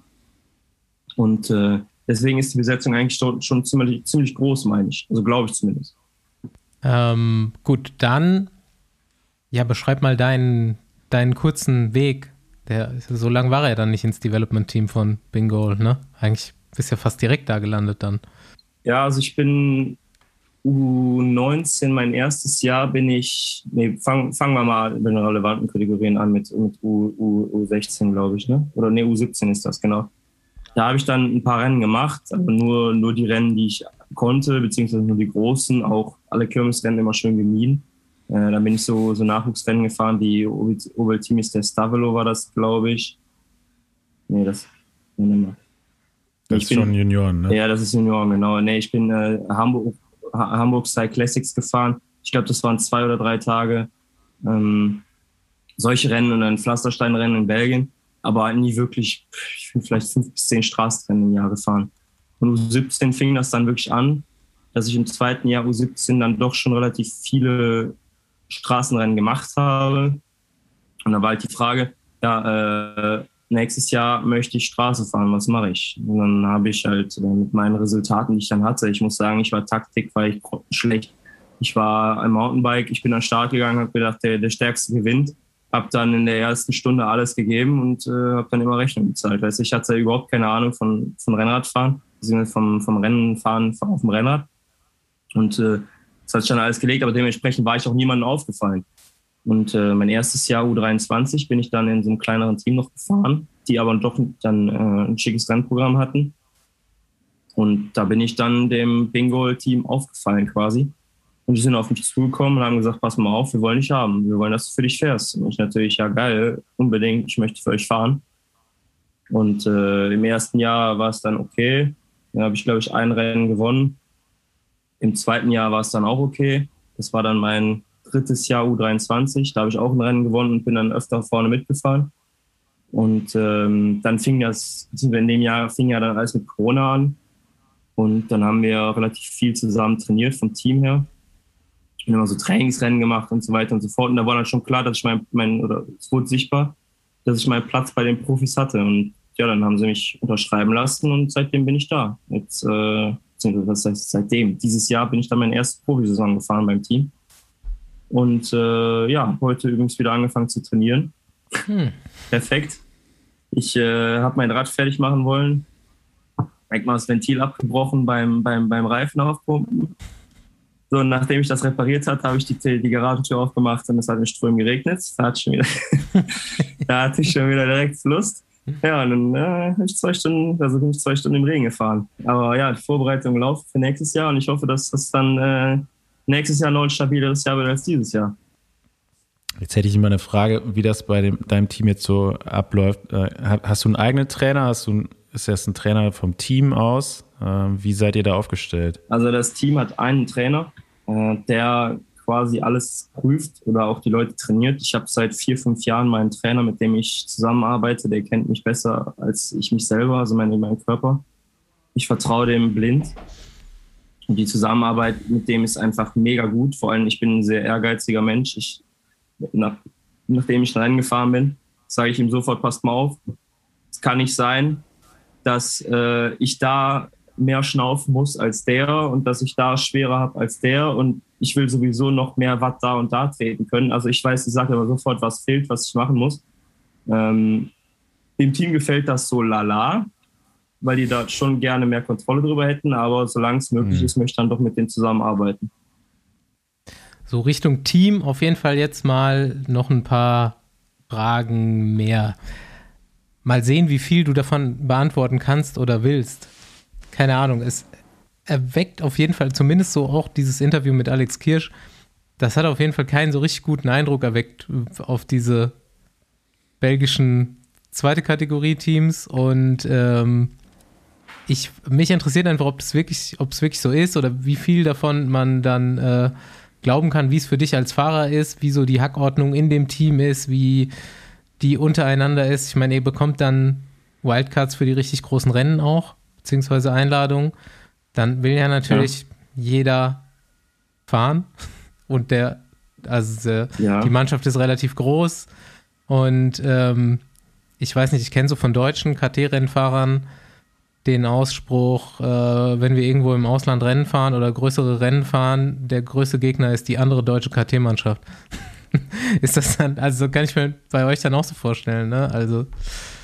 Ja, man muss, man, man muss mal anfangen. Also die zweiten Kategorie-Teams in Belgien sind auf keinen Fall schlecht. Zweite Kategorie bedeutet im Radsport weniger Budget. Das Team hat viel weniger Budget, viel weniger Möglichkeiten. Dadurch sind auch weniger Fahrer jetzt bei uns. In unserem Fall sind 20 Fahrer. Man kann bis zu 30 oder 32 gehen. So. Mit weniger Budget sind automatisch weniger Sponsoren da. Das heißt, der Teammanager ist automatisch mehr verpflichtet, Geld zu sparen und ist öfter unter Druck von den Teamsponsoren. Weil wenn er einen verliert, dann kann das Team vielleicht nicht mehr, nicht mehr äh, fortgeführt werden im nächsten Jahr. Dementsprechend wird dann schon öfter Druck auf die Fahrer ausgeübt. Bei unserem Team ist es jetzt so, dass wir eine wirklich eine kleine Familie sind, äh, viele mit Herzblut dabei sind, also wirklich vollem Herzblut. Und dass, wenn irgendwas nicht passt oder irgendwas nicht stimmt, dass sofort darüber geredet wird und dem anderen Fahrer das ins Gesicht gesagt wird. Das heißt, da, da passieren nie irgendwelche militanten Dinge. Ähm, unter den Fahrern ist es so, dass wir untereinander uns echt viel versuchen zu können und dass jeder Fahrer weiß, was er kann und was er möchte und äh, dementsprechend auch weiß, welche Rennen er fahren kann und nicht. Das heißt, ich hatte dieses Jahr jetzt noch kein einziges Problem irgendwie mit, dass ich ein Rennen nicht fahren durfte oder dass ich ein Rennen äh, fahren musste, was ich nicht wollte. Äh, das ist so ein bisschen meine Sicht darauf. Natürlich ist es dann, schaut man öfter nach oben aber wie sagt man so schön, immer das, was man nicht hat, ist am schönsten. Und das, was man hat, vergisst man dann. Ich glaube, wenn man dann nach oben guckt ins World Team, dieser ganze Familiencharakter, das wird vergessen und dann ist man bald in einer Maschinerie gelandet, wo man einfach nur als Maschine behandelt wird. Du kriegst dein Rennprogramm am Anfang vom Jahr und zu mullen hast du da gar nicht, weil du fährst hast, du wirst dafür bezahlt. So, ich glaube, so bei diesen kleinen Teams ist dann doch ein bisschen mehr Freiheit ähm, als Fahrer. Und für mich ist das schön, vor allem schön zu lernen, weil ich kann Rennen fahren, die ich, die ich fahren möchte und ich kann lernen dadurch, weil ich habe dem Team gesagt, schmeiß mich ins kalte Wasser, ich will lernen. Ich habe so viel gelernt wie noch nie. Ich wurde von vielen Fahrern darauf aufmerksam gemacht, wie gut ich dann doch schon meinen Job mache. Und äh, deswegen kann ich da glauben, also ich bin nicht so ganz einverstanden mit der Meinung von Alex Kirsch. Sicherlich ist das Ziel ganz, ganz oben, aber so schlecht ist das auch nicht. Ja, klar, also du hast auf jeden Fall recht, da muss man ein bisschen die Perspektive dann sehen was das vorhandene Budget ist. Ähm, ja, ich, ich finde es dann manchmal auch, auch schwierig, aber ich glaube, ich weiß, also ich kann Alex seine, also ich verstehe seine Richtung, was er eigentlich sagen will, ja. ähm, aber ja, klar, das ist halt mit, mit begrenztem Budget. Ähm, hast du halt dementsprechend vielleicht auch Personal, was auf einer anderen Ebene arbeitet, als vielleicht bei einem großen Team. Also es sind ja so, so viele Dinge, ne? wie du sagst, gerade schon, Familie, Herzblut. Und äh, da sind sicherlich dann auch Leute dabei, die es umsonst machen oder für ein Apfel und ein Ei oder einfach nur, die es einfach nur geil finden, dabei zu sein. Ja? Und äh, dann leidet sicherlich manchmal auch das Niveau, aber wenn man jetzt so wie du damit auch gut umgehen kann und sich das Positive rauszieht, das Negative so ein bisschen zur Seite rückt, dann äh, macht man ja auch das Beste daraus. Wenn man natürlich anfängt, über all diese Kritikpunkte eben nur nachzudenken und zu sagen, ist alles scheiße, ähm, ja, dann wird das nichts. Aber Bingo ist jetzt ja auch kein Team, wo man ewig verweilen will. Also nicht, weil es nicht gut ist, aber ist ja ein Sprungbrett. Ne? Ja, also klar, ist jetzt genau. kein.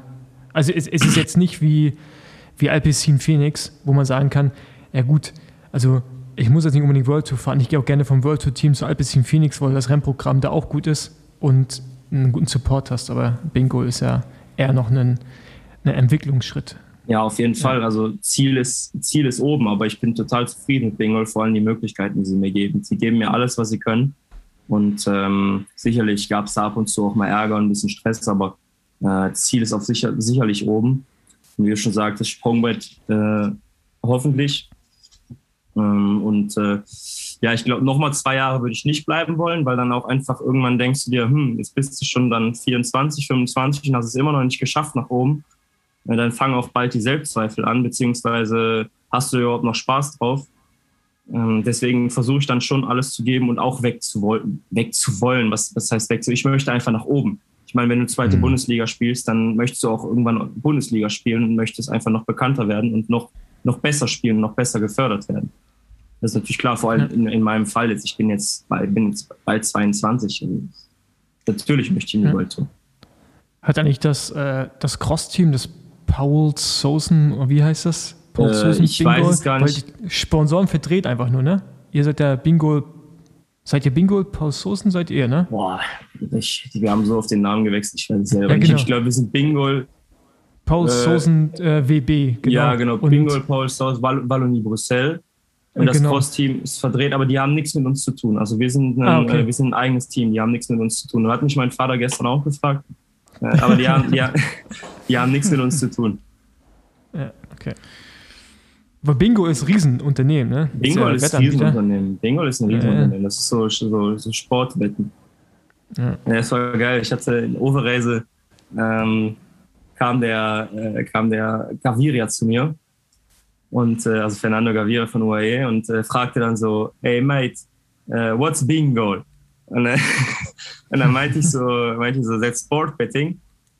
Und äh, dann hat er quasi den, den, den Richese angeguckt, weil die beiden fahren immer zusammen und äh, guckte ihn dann an und, und machte einfach nur, nur so mit so einer so eine italienische Handbewegung Lotteria. Weil die hatten sich dann irgendwie, wussten gar nicht, was das ist. Und dann hatten wir total Spaß und wir haben, wir haben dann zusammen mit ihm gelacht und ich bin später mit ihm dann auch abgehauen und wir hatten, hatte, hatte echt gut mit ihm gelacht. Ich musste, das ist so, das, das erzähle ich immer, wenn mich jemand, wenn mich jemand nach Gavira fragt oder nach Bingo, äh, weil das dann, es ist riesig, aber es ist halt nur belgisch, oder? Belgisch? Ich weiß es gar Ja, nicht. Ich ich glaube, es ist echt nur Also hier in belgisch. ja. Deutschland gibt es nicht, ne. ja, ist auf Nee, es jeden, ist ja. Ich glaube, in Deutschland geht das überhaupt? Da gibt es doch irgendwelche Regularien, oder? Dass du irgendwie so Sportwetten dürfen, auch irgendwie im Sport. Ist doch schwierig mit Werbung, oder? Ja, die gibt es ja auch in der UCI, auch für Teams ist es auf jeden Fall, müssen die gewisse Auflagen erfüllen, dass eine äh, Sportwettfirma da Sponsor sein darf. ich glaube, Ja, wir dürfen auch- noch gar nicht wetten Die gehen dürfen, oder sowas. oder ja, irgendwie- ich weiß nicht, darf Bingo dann Radsportwetten anbieten? Ja, aber wir dürfen als Fahrer bei Bingo nicht bei Bingo äh, wetten. Mhm. Irgendwie sowas. Auf jeden Fall ist da irgendwie sowas. Aber Hey, Andi, gut, dass du nicht bei Bing- Bingo angestellt bist, ne? Das, sonst, sonst Ich, ich wette doch überhaupt nicht. hättest du mal, hättest du mal bei Bayern Gladbach wetten können. Ich glaube, da sind einige Leute reich geworden. Ja, Im deutschen Fußball kennst du dich aus, ne? Ja, aber nur mit Gladbach. Also, mein, So. das, ja, ja, das ist jetzt, mein Vater ist in Gladbach geboren und deswegen, wenn, wenn Fußball, dann Gladbach. Und das hat natürlich, es hat natürlich besonders geschmeckt, weil ich war gerade in Berlin mit ein paar Freunden und der war, der ist wirklich total blütiger Bayern-Fan und den haben wir das so richtig schön unter die Nase gerieben. ja, es war richtig Wie- schön. de- de- de- de- Dein, dein Vater ist Bayern-Fan. Nee, nee, mein Vater ist Gladbach-Fan. Einer Ah, von okay. Weil seinen er ist, er, ist in, er, ist in Gladbach, er ist in Gladbach geboren. Ja, Und in Berlin habe ich das dann dem Freund unter die Nase gerieben, Ach äh, so, dass okay, das Bayern dann verstehe. wirklich schön die Lederhosen ausgezogen wurden. Ähm, ja, ey, nächstes Thema. Ist Radsport in Belgien so wie Fußball in Deutschland? Kriegst Ja. du es mit von der Medienaufmerksamkeit? Ja, Cyclocross, ähm, Mountainbike gar nicht, Mountainbike fast gar nicht, aber Cyclocross und Radsport allein schon wegen Gent-Wevelgem, Flandern-Rundfahrt, ähm, diese ganzen großen Rennen, das ist auf jeden Fall so wie Fußball in Deutschland. Jetzt Bel belgischer. Fußball ist echt nicht groß. Belgischer Fußball ist echt nicht groß. Jetzt, Das muss man ha echt zugeben. jetzt haben wir es. Du wolltest nur die Attention, deswegen kein Mountainbike mehr. Ja, ja, klar, ja, ich bin so, ich bin so richtig. Ich bin immer nur auf, auf Follower und, äh, und Bekanntheit aus. Ich bin auch, ich gehe immer überall rein und sage, äh, ja, pass auf, ich bin Radprofi. Genau. Ja, ist, der, der, der, deswegen bist du auch im Besenwagen. In Belgien, in Belgien funktioniert das vielleicht. Äh, nee, nee, ich habe da, ich hab da mit äh, einem Kumpel von mir, der, der, also einer meiner besten Freunde, der arbeitet bei, bei Jumbo als Verpfleger. Und äh, wir haben so unser Abkommen, wenn wir irgendwo mal Leute kennenlernen oder irgendwo essen gehen und die fragen uns, was wir machen, dann sind wir Maurer. Wir sind Maurer und er ist, er, also ich bin, ich bin Maurer und er ist Bauarbeiter oder was weiß ich. Und da seit, seitdem wir das haben wir es immer gesagt, weil da musst du immer drüber reden und wir haben einfach gar keine Lust und die Leute denken dann direkt, du bist irgendwas Besonderes. Hm. Ja, es ist einfach nur dein Beruf. Aber nur in Belgien. Ja. Nee, nee, nee. In Sag- Deutschland- sag in Deutschland- Nee, in Sag, Deutschland. sag, wirklich. sag das. Ja. Ja, was- nee, in, Ah, stimmt, dann nee, in musst du Deutschland dich, fragen, äh, ob, die, ob du dopest, musst du dann beantworten. Ja, nee, in ja. Deutschland fragen, fragen sie erstmal, also äh, bist du schon mal die Tour gefahren? Ja. Wenn das nicht der Fall ist, also erstmal Dopingfrage oder Tour. Aber Genau. wenn du Tour nicht gefahren bist, war mein Empfinden, dann war so, dann bist du eigentlich kein Profi. Ja. ja, ja, ja, nee, aber äh, das, das, äh, also wir haben, wir, wir machen das echt so, weil wir, wir, wir mögen es einfach nicht, dass die Leute dann denken, also zum Teil ist es echt so, dass die Leute dann sagen, hey, pass mal auf, du bist Radprofi, ist ja mega geil und wie viel verdienst du, was machst du so? Und dann, das sind einfach so, so Themen, da will man einfach nicht drüber reden. Ähm, aber äh, äh, wo waren wir jetzt stehen geblieben? Jetzt habe ich bei einer kleinen Faden verloren. Fame. Ja, genau, Fame, Fame. in Belgien. Ne? Ja, ja, ja, aber also wenn wir was essen gehen, dann in Deutschland deswegen, aber in Belgien ist es auch, also in Belgien sind wir auch Maurer. Wir sind einfach Maurer und das, das hat seitdem immer, immer gezogen, weil es ist halt schon manchmal echt nervig gewesen. Du könntest natürlich auch einfach sagen, du bist Student an der RWTH. Ja, nee, das ist. RWTH Aachen. Ja, ja, ja, Auch gut, kein aber es Bock. ein bisschen, Was du ja auch bist. bisschen, bisschen Spaß muss ja immer dabei sein. Ne? Ja, Boah, und Was genau studierst du da? äh, ich studiere äh, nachhaltige Energieversorgung. Das ist ein, äh, ein Bachelor ähm, auf, auf Bachelor of Science.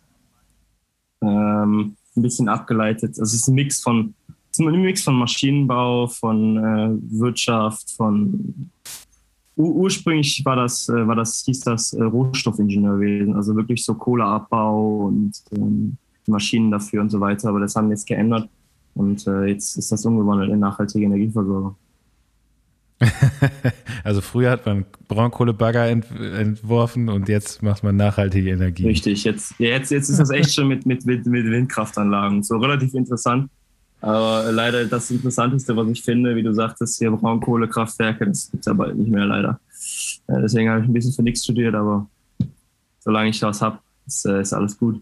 Es war immer wichtig für mich, den Plan B zu haben, falls ich jetzt morgen hinf hinfalle und nie wieder Radfahren kann, dass ich, dass ich zumindest irgendwas habe, äh, womit ich dann doch ein bisschen weiterkomme in meinem Leben und dann auch wenigstens auf einem Bein stehen kann.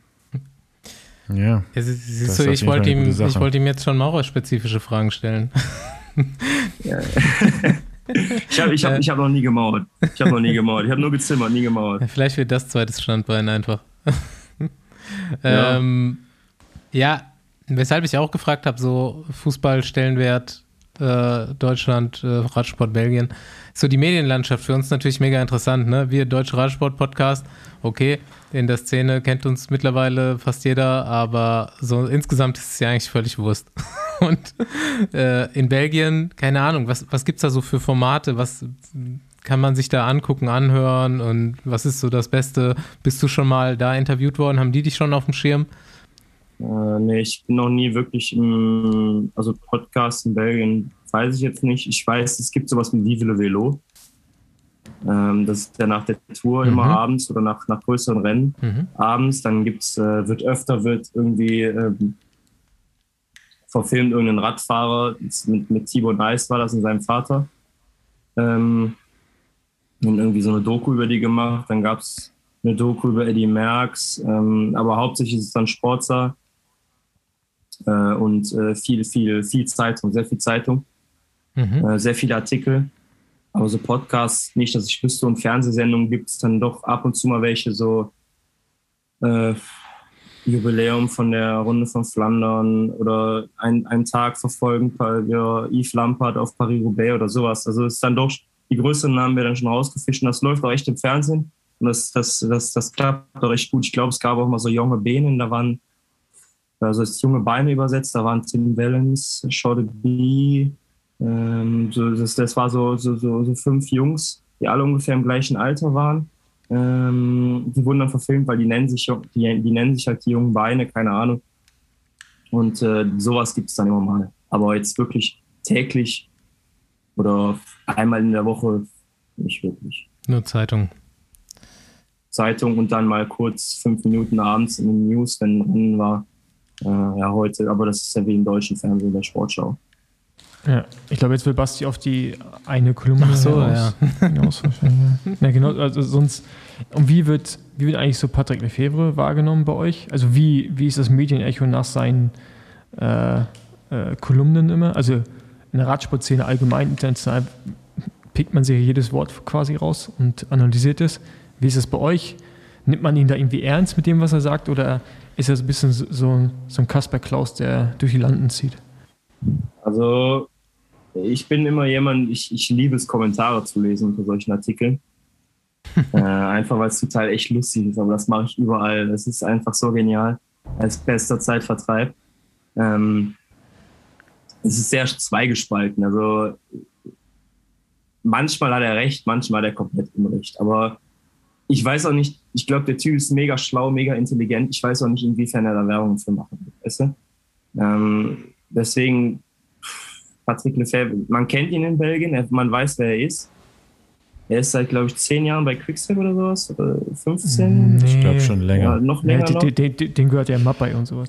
Ja, also das Team. Ja. Ich glaube, der weiß, was er macht. Und äh, wenn das irgend, irgendwas, irgendwas, ne, irgendein negatives Licht oder irgendein negatives Licht aufs Team wäre, würde, würde er das nicht machen.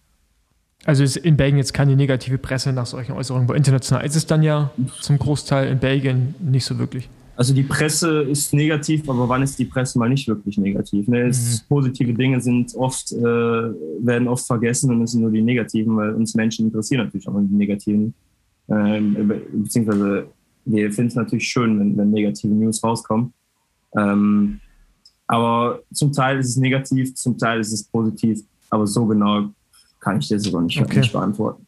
Gut, die fiesen Sachen, sagen wir mal, die drei, zwei, drei Themen, wo er sich äh, rausgenommen hat, äh, waren jetzt auch erst in relativ junger Vergangenheit, muss man sagen. Ich weiß nicht, okay, er hat früher schon öfters mal irgendwie einen äh, zwiespältigen Kommentar abgelassen, aber war jetzt ja auch gerade erst.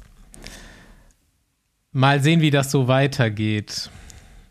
Behaupte ich jetzt mal, zwei, drei Sachen waren da auf jeden Fall nicht ganz überlegt.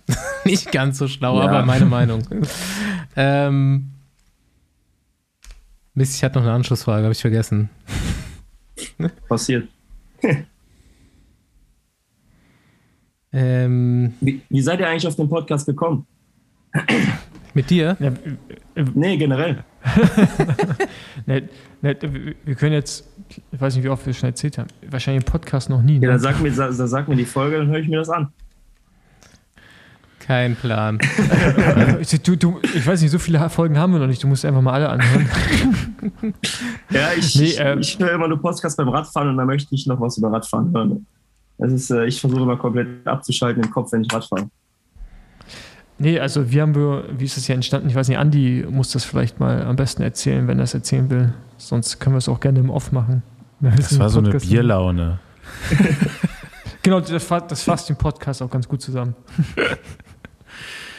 Nee, haben wir gar nicht so groß drüber nachgedacht, glaube ich. Wir haben es einfach irgendwann äh, gemacht, weil wir, weil wir dann einen hatten, der es machen konnte. Äh, da hat Basti einfach noch den Fabian, der jetzt hier gerade nicht dabei ist, mitgebracht. Und äh, vorher war, haben wir, wir, also Paul und ich waren ja auch nur Radfahrer. Wir können, konnten ja nicht viel mehr außer Radfahren. Ähm, also Podcast irgendwie produzieren war uns war ein großes Fragezeichen. Und äh, dann hat, kam Basti dazu, äh, hat das nötige Know-how mit dem Fabian mitgebracht und äh, dann haben wir einfach uns irgendwann mal hingesetzt und äh, damit angefangen.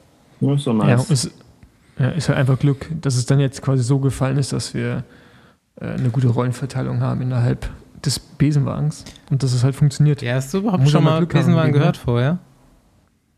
Nee, ich habe auch schon mal drin gesessen. das, erzähl, das, das erzähl direkt erzählen. Oh, ja, schon ein paar Mal. Also einmal war es so, dass mir der äh, ist mir in einem ähm, in einem äh, Rennen der, der, in der Abfahrt der Hinterreifen explodiert. Und ich bin im Gebüsch gelandet und alle Volkautos sind vorbeigefahren und haben mich nicht gesehen. Und dann bin ich aus dem Gebüsch gekratzt, äh, geklettert und dann äh, kam zwei Minuten später der Besenwagen zum Glück. Ähm, ich muss sagen, Besenwagenfahrt beim Radfahren, das ist schon echt anstrengend zum Nerven, weil du weißt, du weißt nicht, was du tun sollst. Und wenn du jetzt, äh, wenn du jetzt nicht einen anquatscht neben dir, dann äh, ist es zum Teil relativ lang. Das nächste Mal war irgendwie bei Paritur. Da hatte ich vorne und hinten eine Platten und äh, unser Team hatte keine, keine Laufräder mehr, weil das mit so einer, weil der, mit der wallonischen Auswahl war. Und äh, ja, dann bin ich auch nochmal irgendwie 60 Kilometer Besenwagen gefahren. Ähm, es, ist, es, ist, es ist ja eigentlich etwas, was man vermeiden will. Ne? Also ich weiß nicht, wie ihr dazu steht, so als äh, oder wie ihr dazu standet, ja. aber es ist etwas, was man ich glaub, vermeiden will. Freiwillig steigt da niemand ja. rein. Hey, das ist, wie du schon sagst, es ist manchmal halt, also in der Regel ist es nie es ist entweder zu heiß oder zu, ja. zu kalt da drin oder man ist zu nass. Aber es ist nie so, dass man sagt, ja, das, das passt jetzt hier. Es gibt, glaube ich, auch Besenwagen, die sind ganz amüsant mit, mit Getränken und so. Ja, habe ich schon mal gehört. Das hatte ich auch schon. Ich hatte aber, mal einen. Aber, aber in so einem saß ich äh, leider auch noch nie. Ich saß meistens echt in solchen Reisebussen und Linienbussen. Ja, und, und, ja, und nie die Heizung oder die Klima. Ja, das stimmt. Man schwitzt eigentlich mehr als beim Rennen. Ja, genau. Also, wie gesagt, es ist halt eigentlich nie angenehm. Ja. Es ist nie, dass du sagst, ich bleibe jetzt mehr drin sitzen und äh, mache ein Nickerchen. Ne? Ja. Gut, gucken wir mal so ein bisschen in die Zukunft, in die Glaskugel. Hm, nächstes Jahr, zweites Jahr PKT bei Bingo. Was würdest du am liebsten erreichen nächstes Jahr? Dann, wenn du dir aussuchen könntest, welches World Tour Team würdest du dir aussuchen? Und Frage Nummer drei. Welches Rennen willst du in deiner Karriere noch gewinnen? Dann in der World Tour. Also erstmal nächstes Jahr. Wie soll das nächstes Jahr laufen? Jahr. Ja, das Jahr sollte perfekt laufen mit mehr Resultaten als dieses Jahr und mit mehr Chancen als dieses Jahr, weil ich dieses Jahr viel gelernt habe, viel für den Timothy Dupont gefahren bin, äh, der mir auch sehr viel beigebracht hat und beibringen wird noch. Ähm, deswegen denke ich, ich werde die, die also ich werde auf jeden Fall jetzt schon mal ein Trainingslager mehr reinpacken in die Vorbereitung. Ich, ich werde mich da so kontinuierlich steigern.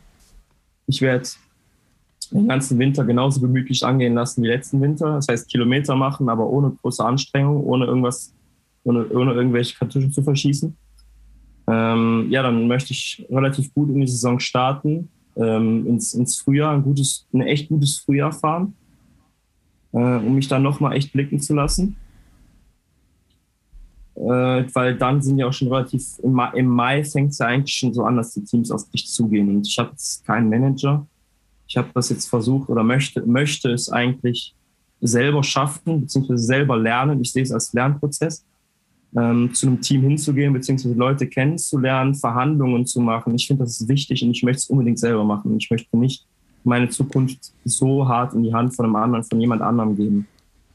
Ähm, Ey, aber, aber falls du Manager brauchst, ne, ich, ich mache gerne Werbung. wir, wir, haben da oben, wir haben da oben links einsitzen, Basti Marx ist Manager und da unten Andreas Stauf ist Manager. Ich mache meine Manager-Lizenz nächstes Jahr und dann haben wir drei Manager. ja, nee, also, also, also das, das, das ist niemand Scherz, die sind beide wirklich Fahrermanager. Nee, nee, nee, kein, kein Stress, glaube ich euch. Ich glaube, habe ich auch irgendwo gelesen. Äh, aber ich möchte, ich möchte einfach so ins, ins kalte Wasser geworfen werden. Weißt du, so, so selber lernen, selber Verhandlungen machen und ich meine, ich bin jung, wenn es ist, bei mir geht es ja um nichts. Wenn ich jetzt, äh, was heißt, es geht nicht um nichts, aber mein Gehalt ist jetzt auch nicht so, ist nicht so hoch, dass ich da irgendwie was Großartiges verlieren könnte. Ja, weil du keinen Agenten hast. Richtig, ja, ja Wenn man die, die, Agenten, die Agenten sind nur schön nach außen. Wenn die dann sagen, pass auf, du gibst mir 7% ab, dann musst du auch erstmal wieder schlucken. Ja, gut, aber, aber da muss ich jetzt schon mal sagen, also es gibt, ja, so eine Agenten gibt es, kenne ich auch, aber es gibt auch seriöse Agenten, die tatsächlich einen guten Job machen und auch erstmal in Vorleistung ja. gehen. Also ich glaube, ich glaube, da hast du vielleicht auch eine, eine, eine, schlechte, schlechtes Bild und vielleicht sogar auch Leute kennengelernt, die schlechte Erfahrungen gemacht haben. Nicht, dass ich jetzt sage, dass einer von den beiden einer von den Guten ist, aber ähm, nee, nee, nee, nee, kein Stress, kein Stress. Aber wie gesagt, ich möchte halt wirklich versuchen, ich, ich möchte es mal selber versuchen. Mal, aber, mal, aber, aber, aber, ich, aber ich finde ich find den Ansatz äh, auf jeden Fall mutig, weil ich habe mich schon immer, oh, ich frage mich schon länger, ist es überhaupt noch möglich, heutzutage ohne Manager in die World Tour zu kommen? Ich, äh, ich, äh, ich wollte, Also, also wenn ich das so, ich, ich wollte, ich wollte eigentlich einen Manager haben. Und ich habe da ein bisschen, ein bisschen gelabert, hier mit dem Heinrich Hausler, mit Michael Gogel, äh, Robert Wagner angerufen und äh, ich, ich kenne die Jungs ja alle, auch von, vom Rennen in der, also der Wagi wohnt ja zehn Kilometer von hier. Und ich sag mal, was, was denkst du eigentlich? Hm, ja, hm, dann, dann bin ich eigentlich selber für mich nach den ganzen Meinungen zum Entschluss gekommen, dass ich dann erstmal das alleine versuchen möchte. So, und dann, dass in den folgenden Jahren irgendwann vielleicht mein Manager kommt. Deswegen, ich möchte versuchen. Und ich denke, dass man es schaffen kann. Und das ist eigentlich so, so ein Lernprozess. Aber jetzt, um, um, um zum Thema zurückzukommen, sicherlich möchte ich dann aufmerksam werden in die World Tour. Teams sind mir eigentlich erstmal egal. Äh, es gibt natürlich welche Vorlieben. Äh, das sind natürlich die großen Teams. ja, die würde ich jetzt hier Äh, aber nicht nennen Genau, nee, das, mal- die haben schon genug Werbung. Also gelb, blau ist toll und äh, ähm, naja, es gibt schon echt, echt ein paar schöne Teams. Die, sagen wir hier Jumbo, Quickstep, das sind aber so Riesenteams. Das sind so, da musst du echt gut für sein oder echt einen guten Manager haben, um da reinzukommen. Ähm, deswegen, ich, ich weiß jetzt gar nicht, was es so, was es so alles noch für World Tour Teams gibt. Also Es gibt also auf jeden Fall Movistar. nichts irgendwie. Ja, nicht sowas. Ich glaube nicht, dass das so eine schöne Familie ist. Da. Ich glaube nicht, dass. Äh, doch, doch, doch, das ich glaube glaub schon, dass es auch. eine Familie ist, aber, aber, aber vielleicht, Spanisch, vielleicht die oder? falschen Radrennen für dich. Aber Ja, ja, genau, Spanien und äh, dann, dann muss ich, muss ich irgendwie so einen Angli-Hof oder so. Nee. Also ich, ich kenne ich kenn ja den Johann Jakobs ein bisschen und ähm, ich habe auch ein paar Mal mit dem gequatscht. Also der, der scheint sich ja wohl zu fühlen. Aber solange man den Schritt schafft und man, man wirklich seine Chance im Team beweisen kann, ist mir das Team eigentlich egal. Und die, die Sprache ist mir auch egal. Ich bin, ich bin viersprachig. Äh, ich kann Englisch, ich kann Oh, Niederländisch. Ich, ja, ich kann Englisch, Niederländisch, Französisch und Deutsch. Äh, Das heißt, ich kann mich eigentlich so fast in jedem Team zurechtfinden. Deswegen die Vorwahl ist, also die Vorauswahl ist erstmal Hauptsache in die World Tour zu kommen und danach mal gucken, wenn, wenn du dann mal ein Resultat hast oder wenn du mal dich beweisen kannst in der World Tour, weil es ist ja nochmal ein anderes Level, dann kann man sich mal Teams aussuchen. Und Rennen, ja, auf jeden Fall, jetzt Paris-Roubaix wäre schon nice. Also so die Klassiker. Paris-Roubaix, Flandern-Rundfahrt, Gent-Wevelgem. Ich denke, das ist so, so Rennen, seit, von denen ich seit, seit längerem träume, beziehungsweise läng, die ich länger, schon was, was länger in meinem Sichtfeld habe. Ich habe ich hab noch, ich habe eigentlich so meine letzte Frage. Kennst du Kommissar Rex? Ich kenne auch die Memes davon. Ich war einmal, ich war einmal, äh, ich war einmal in der Ausreißergruppe. Habt, habt, ihr, habt ihr das gesehen? Ich hab's das, das gesehen. Meme? Ich hab's gesehen. Ja. Worauf du raus Alter. Ich habe es nicht gesehen. Ja. Ich habe es nicht gesehen. Äh, es war, ich war in der Ausreißergruppe und dann hat irgend so ein Typ hat einfach den, den, den Kopf von Kommissar Rex auf meinen Kopf äh, geschnitten. Screenshot und von dann dem fuhr, Rennen. Ja. ja. Ja, und fuhr, und fuhr quasi ein Hund durch die Gegend auf dem Rad und das war ich als Rex. Also, äh, Ja, aber jetzt, Entschuldigung, dass ich ihn jetzt gebracht habe, der ist richtig schlecht, aber ich, ich freue mich gerade so dermaßen. ja, genau, da ist es. Ey, äh, können wir das, können wir das bitte in, in den Post machen? Das könnt ihr gerne rein, aber das ist egal. ist auf Twitter zu finden. Selbst, selbst, Selbsthumor ist am wichtigsten, ja. Äh, Richtig. Ich, musste, ich musste gut lachen, ja. Ich musste gut lachen. Ja, ganz einfach zu finden. Auf Ja, jeden gut, Fall ist mein- dein einziger Post auf Twitter, glaube ich. Ich, hab, ich benutze kein Twitter. Ich benutze echt kein Twitter. Ich weiß nicht wieso, aber ich fühle mich da, ich finde es irgendwie uninteressant. Ja. Ja, also das war jetzt übrigens auch meine Abschlussfrage. Und äh, die wichtigste für mich. Ja, mit Kommissar. Ich habe es noch nie gesehen. Ich weiß aber, wer es ist. Ja. Unser Hund durfte nicht Rex heißen. aber Das, das war traurig. Ja gut, doch heißt er ja mit, äh, mit Nachnamen. Ja, okay, ja, okay, okay. Wie, wie, stimmt. heißt er mit Vornamen Kommissar? Nee. Auch nicht, nee, leider nicht. Das wäre das wär jetzt viel gewesen. Oh Mann, Schu- Entschuldigung. Aber passiert, Ich bin, ich bin Witze. aber auch, Ja? ich bin aber auch bei, also bei einem Fahrer bin ich der deutsche Schäferhund. So. Ja. Ja, echt? Ja, bei uns im Team, ja, der sagt immer der deutsche Herbert. Der deutsche, deutsche Schäferhund. Das ist so geil, das Meme, Mann. Ja, das ist echt nicht schlecht. Ich, also du musst auf die Idee kommen, aber ich glaube, äh, der Typ hat. Ja, mein, Vorschlag für einen Folgentitel wäre ja eigentlich Tyranno Laurens Rex gewesen. nee, nee, nee. nee, das können wir nicht bringen. Mein, mein kleiner Bruder heißt Tim, weil wir, also jetzt mal ohne Scheiß, mein kleiner Bruder heißt Tim, weil meine Mom, die wollte unbedingt einen T-Rex in der Familie haben. Jetzt ernsthaft? Ja, ja. ja. Ja, wir können. Okay, das- Stark. Lass, lass, Das ist witzig. Das ist die Folge. Können wir deine Mutter auch mal einladen? Wir können meine Mom gerne einladen. Gar kein Problem. Guten Humor auf jeden Ja. Fall. ja, lass die Folge dann einfach Kommissar Laurenz nennen, dann ist auch gut. ähm, ja, ich habe eigentlich keine mehr. Jetzt haben wir schon Besenwagen-Erlebnis abgehakt. Andi, willst nicht du noch schlecht. was wissen?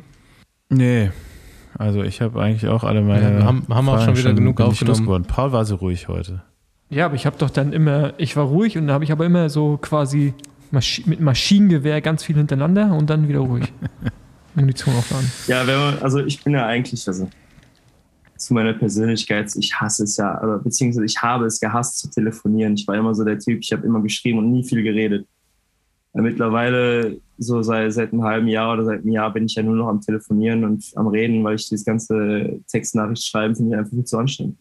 Ja, es ist gut, dass du ein Podcast bist auf jeden Fall. Ja, also so, so, so reden. Ich, ich selber höre meine Stimme nicht gerne. Ich glaube, das tut keiner, aber so, wenn man, wenn man redet, beziehungsweise wenn man dann irgendwann mal so im Flow ist, dann, dann bin ich dabei. Ich glaube, das habe ich von meiner Mom. Mir geht's aber exakt genauso. Ich hasse auch telefonieren. Also reden habe ich eigentlich gar kein Problem mit. Ich mache es jetzt auch mehr, aber ähm, ja, nicht nur im Podcast, auch telefonieren mache ich, telefonieren mache ich mehr. Aber es geht eigentlich hauptsächlich darum, dass ich telefonieren hasse, wenn ich nicht weiß, wer dran ist oder was derjenige von mir will. Oh ja, So, oh ja, wenn du die ist- Nummer nur aufploppen ja. siehst. Und also, wenn es wichtig ist, dann spricht der auf dem Hören, äh, auf den- den Anrufbeantworter. Ja, ja. Ey, das Thema ich letztens, ich glaube, ich habe meinen Anrufbeantworter noch nie abgehört. Ich weiß gar nicht, überhaupt, ob ich überhaupt einen habe. Ich habe mal versucht, meinen auszustellen. Ich habe es leider nicht gefunden. Und jetzt ruft, jetzt ruft er mich nur an, wenn ich irgendwie 20, abge 20 zuhörende Nachrichten habe. Das ist schon mal etwas. ja ich habe mein Handy immer also ich lautlos. rede eigentlich nur einmal in der Woche. Das ist immer dienstags, wenn wir hier aufnehmen, habe ich so ein Zeitfenster von zwei Stunden, in der ich was sage und den Rest der Woche bin ich dann das ist wieder ruhig. echt, Ja, du das hast, so. Text, du hast aber auch, du hast aber auch nur so ein Textzeitfenster von zwei Stunden in der Woche. Und da geht, da geht richtig viel. Der, Produkt, der produktivste Mensch der Welt in diesen zwei Stunden. auf jeden Fall auch. Und dann ist wieder ruhig. Aber klappt ja alles. Gut, dann äh, ist es jetzt langsam an der Zeit, Danke zu sagen, dass du uns hier Rede und Antwort gestanden hast. Ich hätte jetzt doch noch eine Frage. Ja, Ja, das.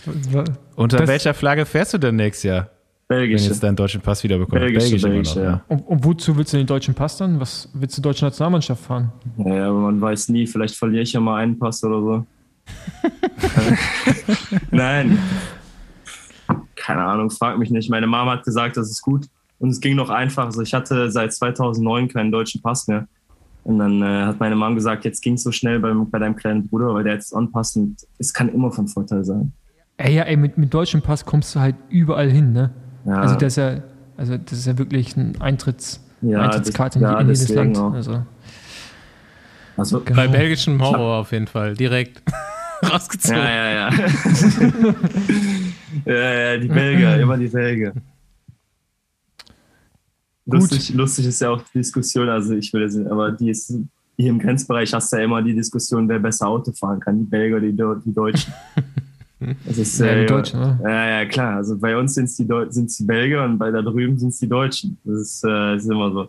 Aber wir Belgier, wir sind so ein so ein kleines Volk, wir werden oft gemobbt. Ja, so ist das mit den Kleinen.